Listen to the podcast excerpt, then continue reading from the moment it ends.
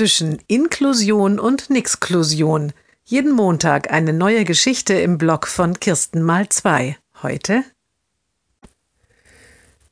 in vier Wochen steht das Ergebnis fest. Die meisten Schüler wollen nach Barcelona, viele auch an die Côte d'Azur oder nach Dublin. Nach Berlin will nur eine Handvoll. Die Berlin-Reise wird gestrichen. Als die verbindlichen Anmeldezettel ausgeteilt werden, wählt der Junge die Reise an die Côte d'Azur. Am nächsten Tag wird er zum Direktor gerufen. Dort sitzt bereits die Oberstufenleiterin. Wir hatten das doch schon besprochen, sagt sie streng. Du kannst diese Reise nicht buchen.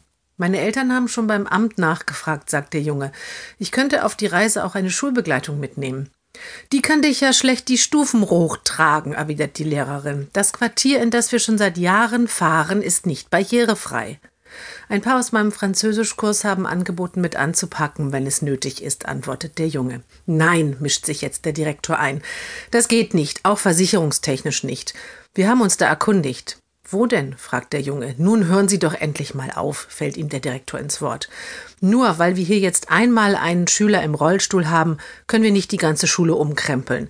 So schlimm ist es doch nicht, mal eine Woche zu Hause zu bleiben. Sie müssen auch mal Rücksicht auf uns nehmen. Inklusion ist ja schließlich keine Einbahnstraße.